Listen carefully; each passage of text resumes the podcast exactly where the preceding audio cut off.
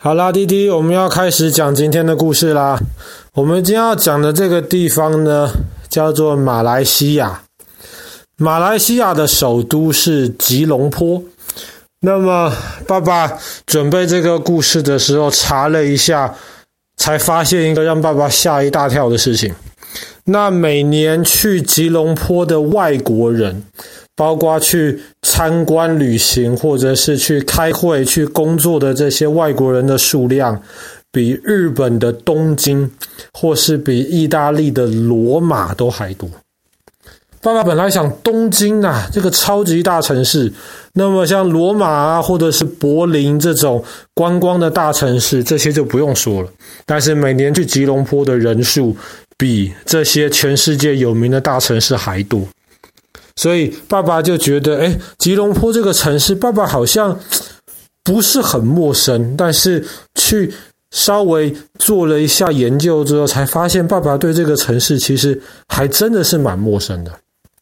那吉隆坡这个城市和东京和罗马不太一样的地方是，它的历史没有那么久，这点倒让爸爸蛮吃惊。吉隆坡是大概在一百七十年之前。才新建的一个城市，跟罗马这种两千年以上的历史的城市当然不能比。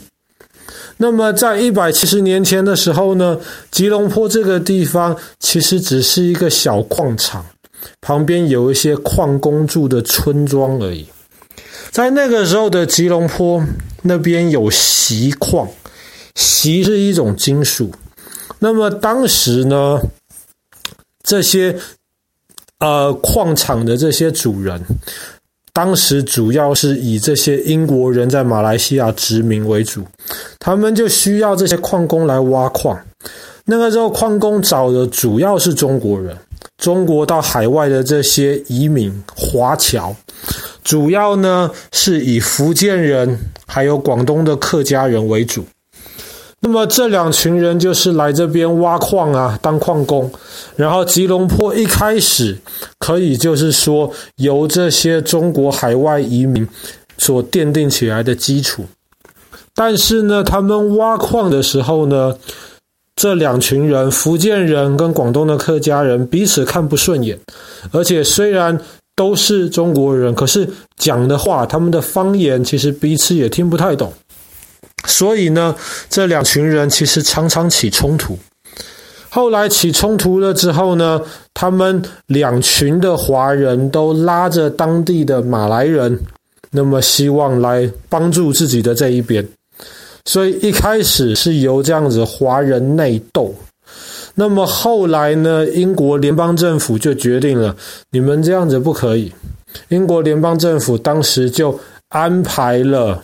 一个人说：“你就好好的负责治理吉隆坡这个地方。”那么吉隆坡后来有比较好的规划之后呢，大概在一百多年前就开始变成一个越来越有规模的一个城市了。那么只是当时这两群华人去拉拢当地原来的原住民马来人。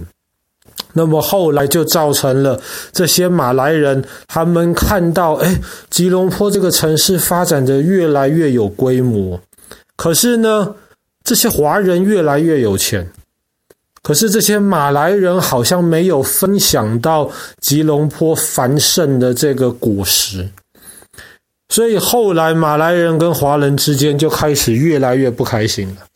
那么一直到后来。第二次世界大战结束了之后呢，马来西亚正式宣布要从英国原来的这个殖民地要成为一个独立的国家。那么马来西亚独立了之后，就发现马来人的人数远远比华人多得很多。可是为什么华人还有原来殖民的英国人依然占有了马来西亚绝大多数的资源？所以在大概五六十年前，其实，在马来西亚，华人跟马来人的关系非常非常的紧张。那吉隆坡这个大城市，因为它一开始就跟华人有很长的渊源，所以吉隆坡这个城市里面呢，华人占的比例还是非常高。当然，现在这整个城市的这个管理跟整个城市的计划，基本上呢，都是以马来人为主的这个马来西亚吉隆坡的政府来负责来处理。那么，其实吉隆坡政府或者说马来西亚政府对于吉隆坡这个城市，其实是有非常有野心的规划的。吉隆坡市中心其实有非常多高楼大厦，非常非常多。那么，马来西亚政府呢，他们对吉隆坡的规划是，他们希望吉隆坡能够发展成一个超级大都会，中间至少要有三百栋以上的超高层建筑。那么现在已经有超过一百层了，全世界第二高的大楼还没有完全完成，大概预计明年完成。那么这第二高的大楼就在吉隆坡，第一高当然是杜拜的哈利法塔。第二高的在吉隆坡，大概明年会完成。那么之前马来西亚最高的大楼就是吉隆坡的双峰塔，两个像是那个呃兄弟一样的大楼，长得爸爸看起来也几乎是一模一样，站在一起，然后中间有一个。空中的一个走廊，把两个大头，呃，把两个大楼连在一起。这个是吉隆坡很有名的一个双峰塔。那么双峰塔曾经是全世界最高的大楼，那么后来被台北一零一超过去。那么现在当然吉隆坡里面。爸爸刚刚讲过了，有一个明年会完成的全世界第二高的大楼，当然是这个双峰塔。其实很长的一段时间之内，都是吉隆坡很代表性的一个建筑物。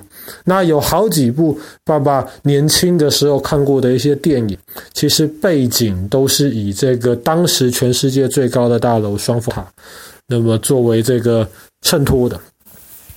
那么除了双峰塔之外呢，其实双峰塔旁边还有一栋也是非常高的塔，这个这个叫做就叫做吉隆坡塔。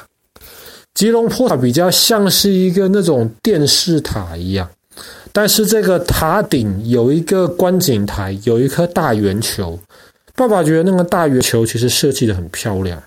那么它是有一点那种波斯 伊斯兰文化的这一种元素放在那边，因为马来西亚的马来人其实绝大多数都是信仰伊斯兰教的。那么这个原来马来西亚最高的这一栋吉隆坡塔，其实设计上面就非常有这种东方还有这个伊斯兰的元素融合在一起。那除了这些之外呢，当然吉隆坡里面有非常多其他的这一些让人惊讶的一些建筑物。那是爸爸自己最喜欢的，倒不是这一些高楼大厦。爸爸最喜欢的是吉隆坡市中心有一块植物园。那么在植物园中间有一个小岛，这个岛蛮小的，可是呢，岛上。有一个建筑群，这个建筑群其实全部是用竹子搭成的，那种平房，竹子搭成的，然后四周没有什么你跟大自然阻挡起来，然后它也不是一栋大平房，它其实是好几道平房能够彼此之间连在一起。爸爸觉得这个竹子的这一个。可以说是一个花园，或是一个，甚至你可以说是一个游乐场。爸爸觉得它的设计确实很好，而且他在二零一五年的时候还被提名，是认为是全世界的那个最佳建筑的设计奖。在这个竹子的这一个建筑群里面，它当然有一些是那种以房子支架的那个柱子的身份。呃，放在那边的，但是这些支架其实很有趣的是，它支架下面是贴着地板，上面是撑着这个屋顶，可是这个支架旁边还做了一些像树屋一样的东西，那么可以让游客能够爬到这个树屋上面去，就在这种很天然的环境，然后被植物园里面的这个湖水包围的，就在那边稍微安静一下，读一本书。爸爸觉得那样子的感觉蛮好的。然后在那个植物园旁边，其实还有一个，嗯，该怎么说？一个蝴蝶花园吧，蝴蝶公园应该这么说。它是一个很大的一个笼子，很大很大的笼子。那么这个笼子里面养了好几千种不同的蝴蝶。这个笼子本身是跟外面是隔开来的，就是为了不让蝴蝶飞出去。马来西亚因为天气很温暖，有非常非常多种蝴蝶。那么这个蝴蝶的这个公园里面就收集了上千种，然后里面的蝴蝶多到你在里面走路其实都要小心，不要一脚踏下去会踏到会踩到这些蝴蝶。这些蝴蝶很漂亮，那么每一只的这个翅膀其实都有不同的花纹、不同的颜色。那么在一个这样子的蝴蝶公园、这样子的环境里面散步，欣赏这些五颜六色不一样的这些蝴蝶，爸爸觉得，哎，跟在外面吉隆坡的这些摩天大楼比，可能这样子的生活更符合爸爸心目中这种生活或者是度假的感觉。好啦，那么我们今天的故事就讲到这边。马来西亚的首都也是一个可以说是一个全世界级的一个超级大都市——吉隆坡。